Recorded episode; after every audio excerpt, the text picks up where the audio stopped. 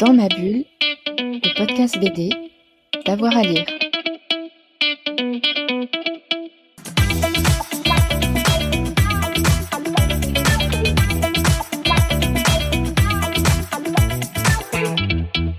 Bonjour à toutes et à tous et bienvenue dans cette nouvelle émission de Dans ma bulle, votre podcast 100% BD avec avoir à lire. Aujourd'hui, on va parler du retour de la revue Fantasque. Vous vous souvenez peut-être de la revue en 69 des éditions Lug, puis celle de Semic en 2001, revue qui a publié pour la première fois en France certains super-héros de Marvel. Fantasque est donc de retour. Le numéro 2 vient d'être financé sur une plateforme de crowdfunding et on en parle aujourd'hui avec Rodolphe Lachat, l'éditeur. Bonjour. Bonjour, merci de me recevoir. Bah, c'est un plaisir euh, pour moi. Dites-nous peut-être un petit peu qu'est-ce qui a présidé à cette renaissance de Fantasque et quelle est la ligne éditoriale? Écoutez, je, cela fait maintenant plus de dix ans qu'avec les éditions Hugues Menine, mon équipe et moi, nous nous intéressons à défricher la culture populaire. Nous l'avons fait euh, par, grâce de, par l'intermédiaire de nombreux beaux livres livres illustrés, quelques essais aussi, mais on avait envie d'aller plus loin, notamment d'aller un cran plus loin dans l'érudition, sans, sans, forcément euh, publier des gros pavés de 300 ou 400 pages sur des sujets très particuliers, ce qui aurait été peut-être trop niche pour le marché français. Et donc, euh, le juste milieu nous semblait être celui d'une revue, d'un MOOC, comme on les appelle aujourd'hui, qui permet de publier des articles euh, assez longs, des interviews faibles, de se donner le temps et c'est pour ça qu'on a choisi ce format-là.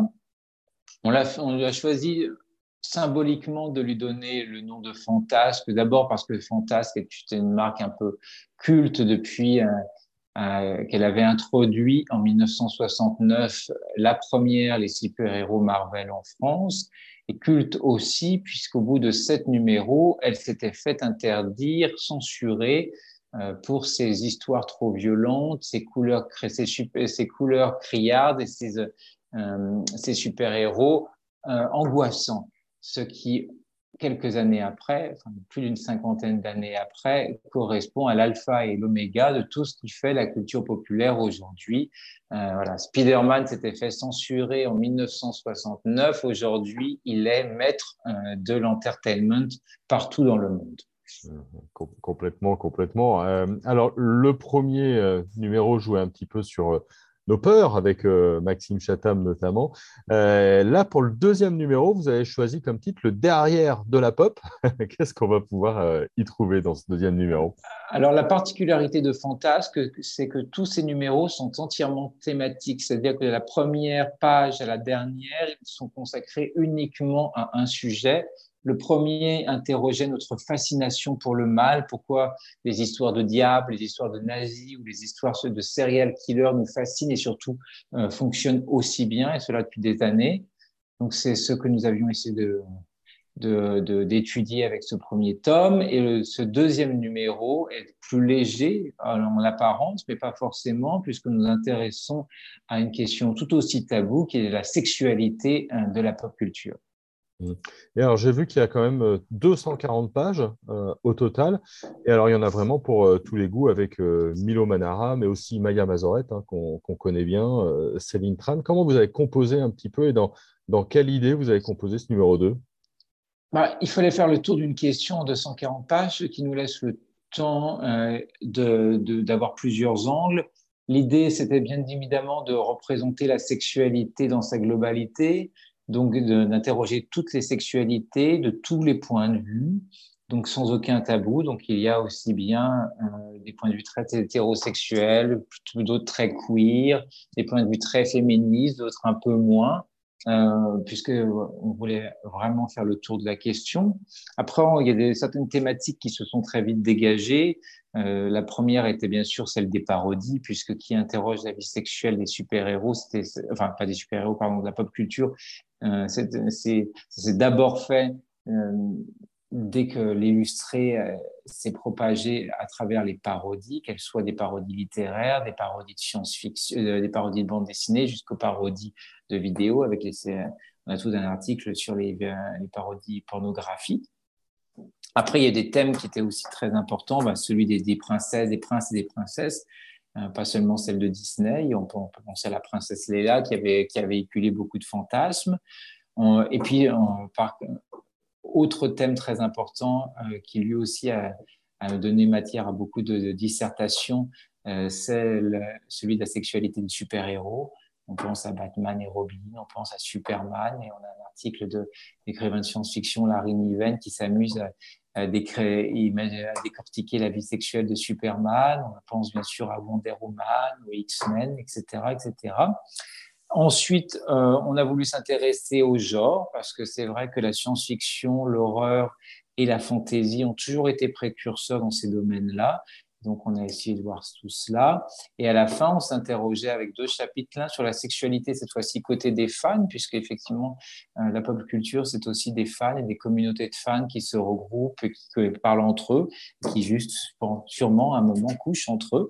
Donc, c'était intéressant de voir ce qui se passait de ce côté-là. Et le dernier chapitre, sûrement l'un des plus importants, montre comment la pop culture a parfois euh, été euh, en avance sur son temps notamment euh, dans sa version la plus underground, mais parfois et même le plus souvent euh, un peu à la, à la, traîne, puisque euh, qui dit pop culture dit populaire, et populaire dit devoir plaire au plus grand nombre, et pour plaire au plus grand nombre, on n'est pas forcément toujours les plus avant-gardistes possibles, et donc on étudiait ça, comment on était passé pour aller vite de Maggie à Euphoria.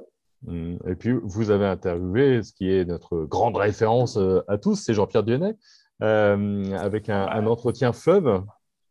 Euh, pour nous, c'était très important d'avoir Jean-Pierre Dionnet, maître Dionnet, puisque vous le savez, depuis, depuis Métal et puis même de, depuis tout ce qu'il a pu faire tout au long de sa carrière, tout ce qu'il continue de faire, c'est l'une pour nous des grandes voix de la de l'érudition de la culture populaire, à la fois parce qu'il a produit, parce qu'il a lu, parce qu'il a réfléchi.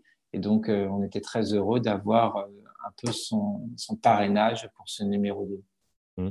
Une question sur la couverture originale, euh, couverture de Issa, qui, est, fondateur notamment d'un studio de tatouage. Qui est Issa et, qu'est-ce que cette couverture? Bah, Issa, c'est un formidable artiste, un formidable artiste qui s'est fait connaître sur les réseaux sociaux d'abord par ses, ses, tatouages. Effectivement, il est responsable d'un studio de tatouage. Il est spécialisé dans le manga, dans l'animé. Donc, euh, il y a des, euh, des fans qui, partout de, qui viennent de partout de France et même d'ailleurs pour se faire tatouer leur personnage préféré de manga et d'animé chez lui. Il a un incroyable talent, et, euh, mais c'est aussi un immense talent illustrateur et il le prouve dans cette couverture. On lui a demandé de se faire plaisir en imaginant une immense orgie de la pop culture. Mmh. Cette couverture existe en deux versions une version soft, qui est celle qui apparaît en couverture, et une version non censurée, euh, qui a fait l'objet d'un poster qui était uniquement disponible pour les gens qui ont bien voulu nous soutenir lors du financement participatif de Fantasque 2. Mmh. Euh, le, il y a un financement participatif. Pour vous, c'est un passage obligé désormais euh, pour publier un MOOC ou, ou une revue? Alors, oui, je pense que oui, on ne l'a pas fait pour le premier numéro. Le premier numéro est sorti euh, tel quel et d'une manière plutôt traditionnelle, il s'est très bien vendu. Donc, on aurait pu s'en passer pour le tome 2.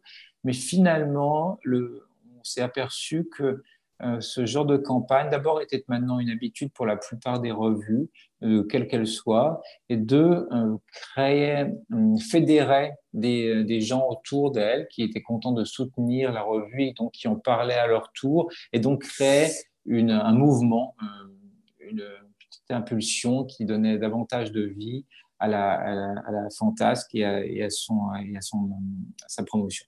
Mmh, le, numéro, on pourra le voir et le lire quand, ce fantasque numéro 2 eh bien, écoutez, il vient de sortir. Il est sorti euh, il y a tout juste deux semaines en librairie. Ah, bah voilà, parfait. C'est moi qui n'étais pas à jour. Pardon. Euh, et, le numéro 3, euh, qui s'appelle Alors, partout? Alors, le numéro 3, il va être formidable, comme tous les numéros. Mais, et, on est très content. On est en train de travailler dessus. On est loin de l'avoir bouclé, mais on, espère, on pense qu'il va sortir aux alentours de mi-septembre.